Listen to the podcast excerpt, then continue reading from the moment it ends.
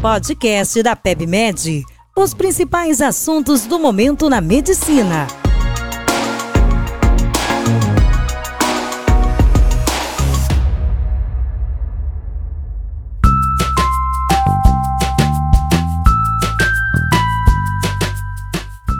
Olá, sejam bem-vindos a mais um podcast do PebMed. Eu sou o Jobert Neves, sou médico, sou especialista em gastroenterologia pediátrica e sou conteudista do portal PebMed. E hoje eu irei falar um pouco sobre os destaques do Congresso Brasileiro de Gastroenterologia e Hepatologia Pediátrica, o 18º Congresso, que aconteceu em Goiânia, concomitante ao Congresso Brasileiro de Nutrologia Pediátrica e ao Simpósio de Suporte Nutricional. Então a gente vai abordar os principais temas que foram destaque nesse evento. A gente vai começar pelo pré-congresso. Então, no primeiro dia desse evento, teve um pré-congresso de doença inflamatória intestinal.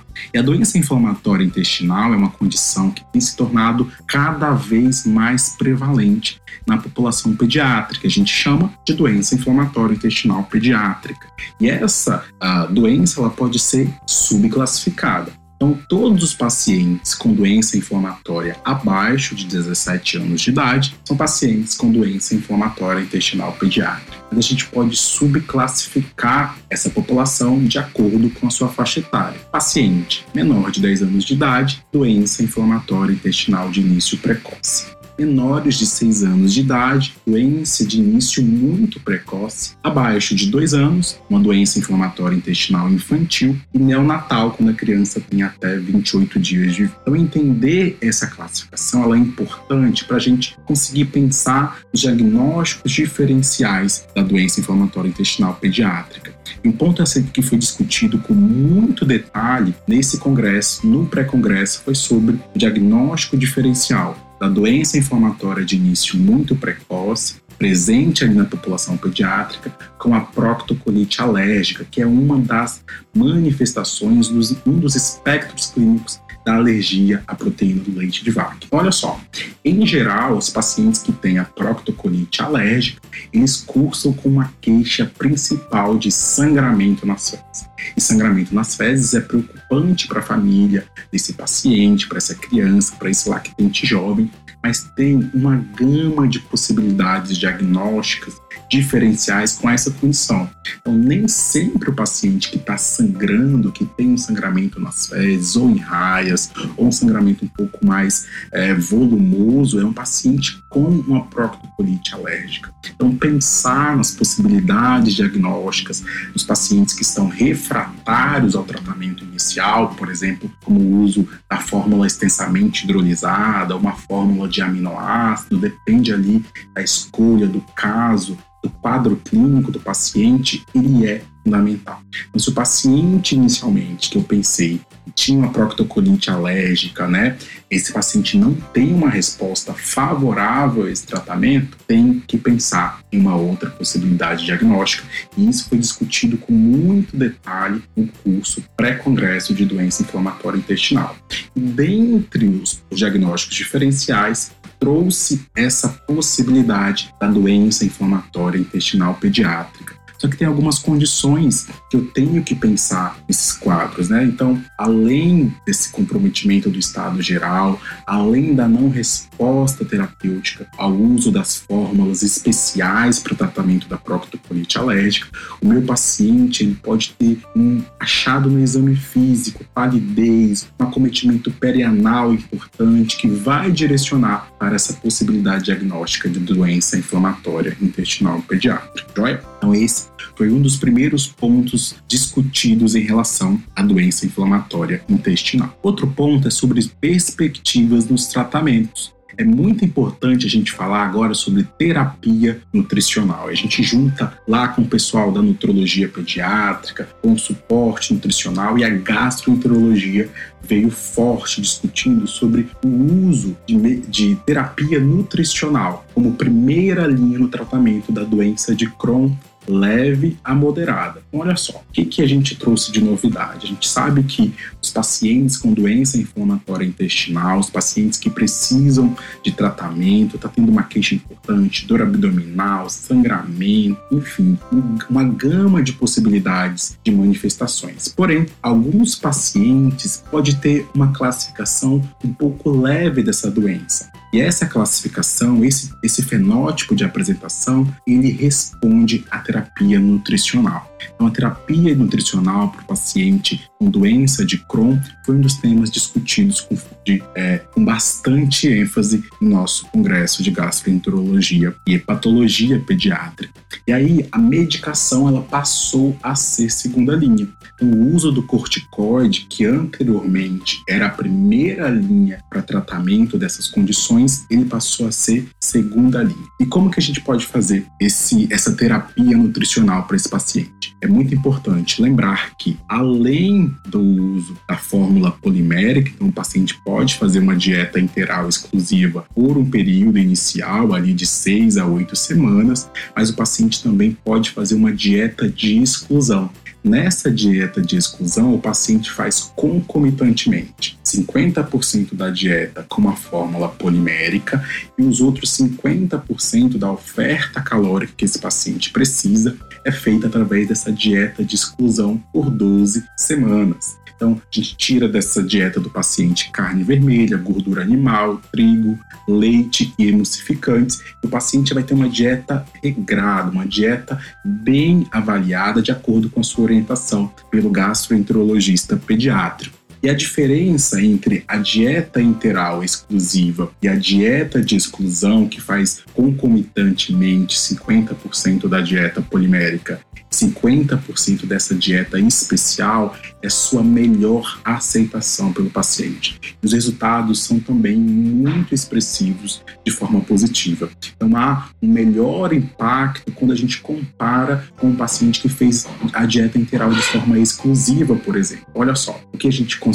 discutir em relação à doença de Crohn é essa perspectiva da terapia nutricional ser utilizada não só na remissão do paciente, nesse momento inicial, mas também na manutenção nesses casos específicos de pacientes com quadro leve de doença. O tratamento de segunda linha ficou ainda sendo a, a corticoidioterapia, então o paciente pode fazer o uso do corticoide quando não é possível realizar a terapia nutricional, ou pelo custo, ou pela indisponibilidade de realizar a terapia, e aí o corticoide ele vem sendo a segunda linha de tratamento. Esse é um ponto ponto muito importante da nossa discussão. Então, geralmente o paciente pode fazer ali 1 miligrama por quilo até 40 miligramas por dia, uma vez ao dia, pela manhã, por via oral. Esse corticóide tem que ser reavaliado, o paciente faz o, o descalonamento dessa droga, uma redução progressiva. Na ausência dessa resposta, o uso da terapia com corticóide endovenoso pode ser o próximo passo, ou os pacientes podem ser escalonados para o uso do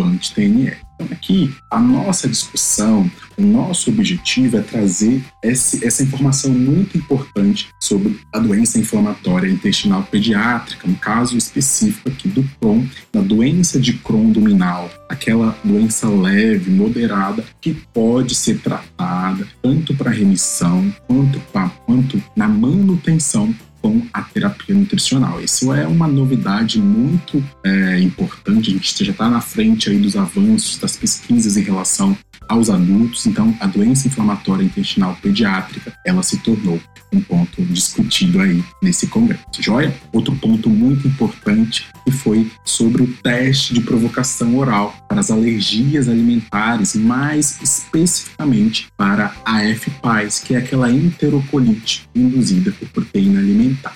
Então, a discussão sobre o teste de provocação, a gente sabe que o teste de provocação oral ele é padrão ouro para o diagnóstico das alergias alimentares. Então, o paciente, após o período de exclusão, ele é reexposto a esse alimento e ele pode reproduzir os sinais e sintomas, e aí a gente consegue confirmar de fato que esse paciente é alérgico. E agora a gente vai só relembrar quais são os sinais e sintomas que o paciente com FPAS podem apresentar. Então, olha só, vômito importante nas primeiras horas de contato, uma diarreia aquosa, uma hipotermia, letargia, hipotonia, palidez, desidratação e até choque. Esse paciente pode apresentar como manifestação da sua alergia. Então a gente vê o quão esse quadro é rico. Esse paciente pode ter um quadro muito grave, muito grave, que a gente precisa ficar atento. Então, a simples realização do teste de provocação oral ela não é dessa forma, né? Ela requer um preparo, o paciente tem que estar em um ambiente controlado, seguro, sobre visualização, sobre uma assistência médica, ou seja, em um ambiente hospitalar. Hoje no Brasil, poucos centros fazem um teste de provocação oral e é muito importante conscientizar sobre a realização do teste de provocação oral, do TPO, em um ambiente hospitalar, controlado, sob supervisão médica e com suporte para esse paciente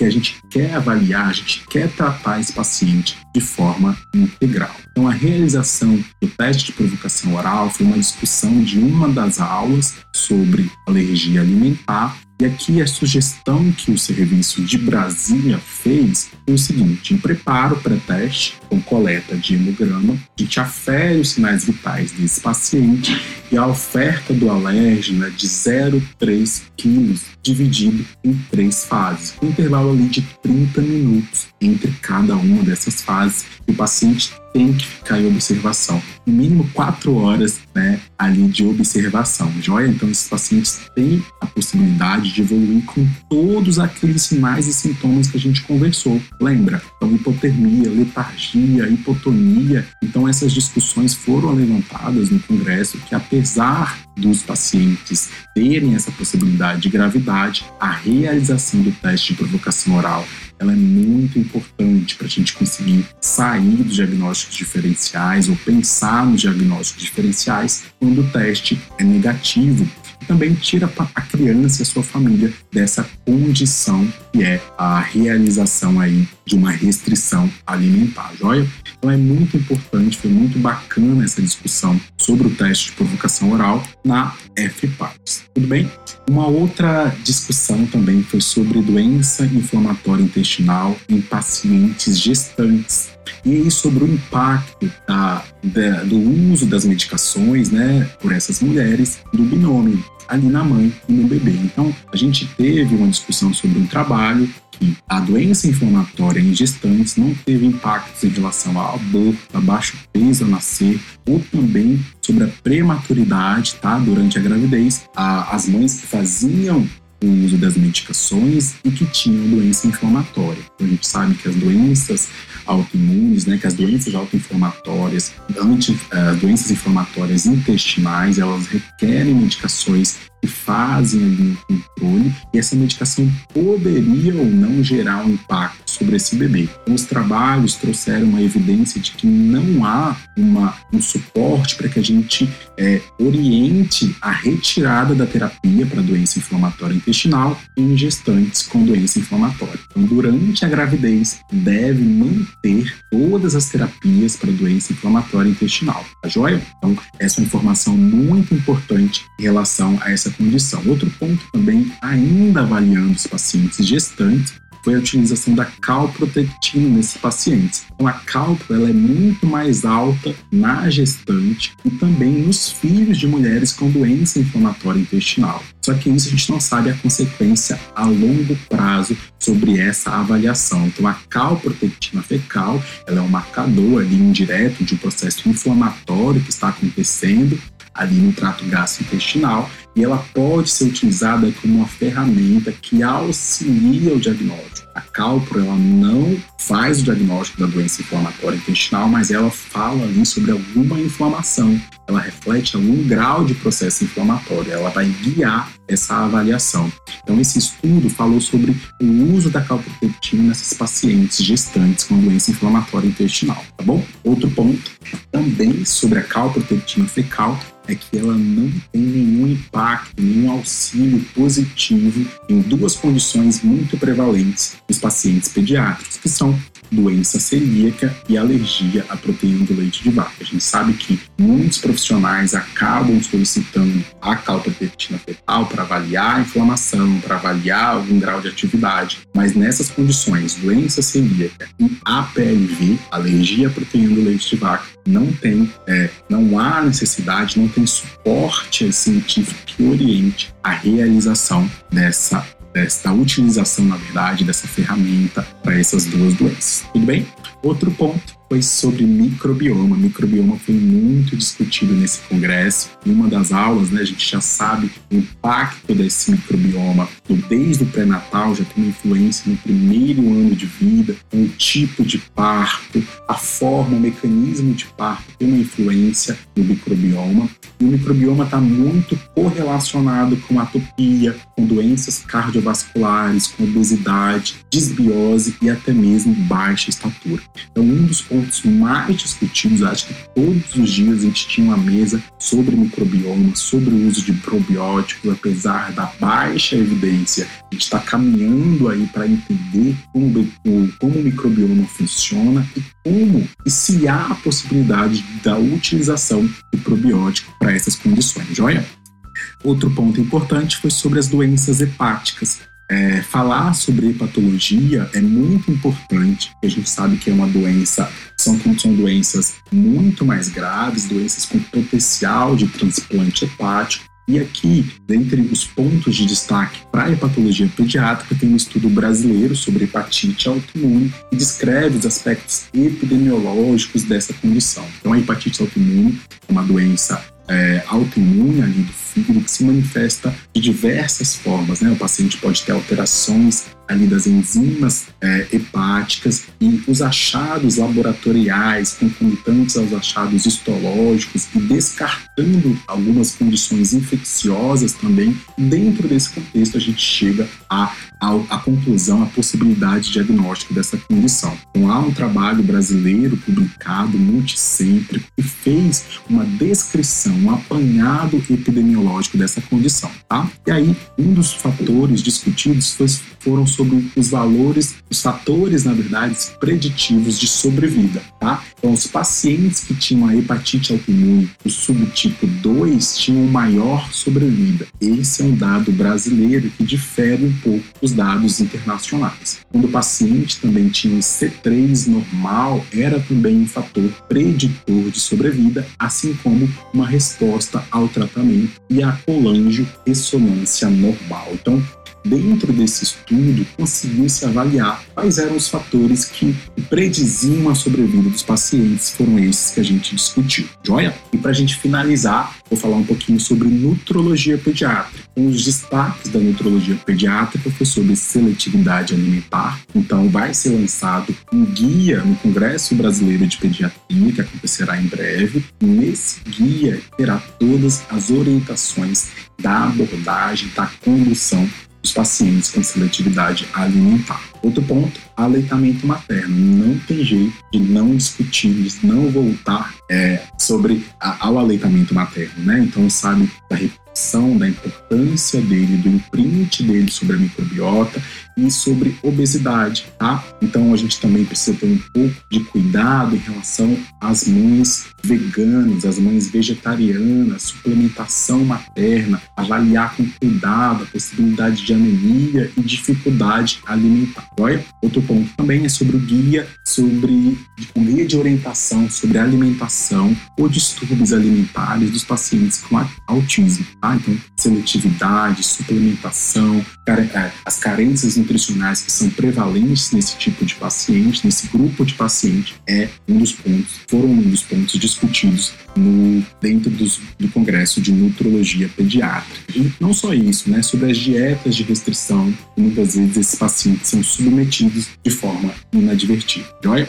Então, pessoal, a gente discutiu um pouquinho aqui sobre pontos relevantes né, do Congresso, do 18º Congresso Brasileiro de Gastroenterologia e Hepatologia Pediátrica e também do Congresso de Nutrologia Pediátrica e Suporte Nutricional. Muito obrigado pela participação de todos. Espero que vocês tenham gostado do episódio de hoje. Fique atentos às novidades do portal PebMed e aproveite assim o nosso canal, tá joia? Um abraço e até a próxima.